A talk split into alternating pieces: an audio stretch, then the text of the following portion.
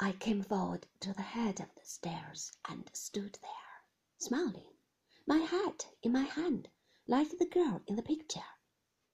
I waited for the clapping and laughter that would follow as I walked slowly down the stairs. Nobody clapped. Nobody moved. They all stared at me like dumb things. Beatrice uttered a little cry and put her hand to her mouth. I went on smiling. I put one hand on the banister. How do you do, Mr. De Winter? I said. Maxim had not moved. He stared up at me, his glass in his hand. There was no color in his face.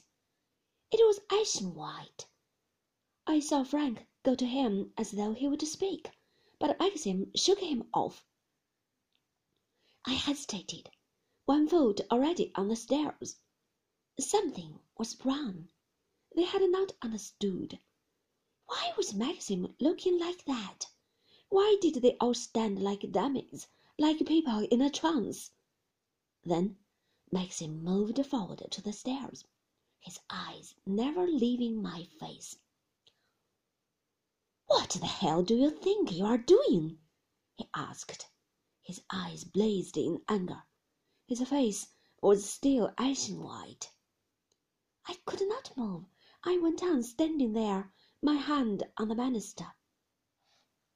It's the picture, I said, terrified at his eyes, at his voice.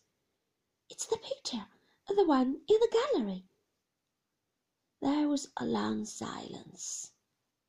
We went on staring at each other. Nobody moved in the hall. I swallowed. My hand moved to my throat. What is it? I said. What have I done?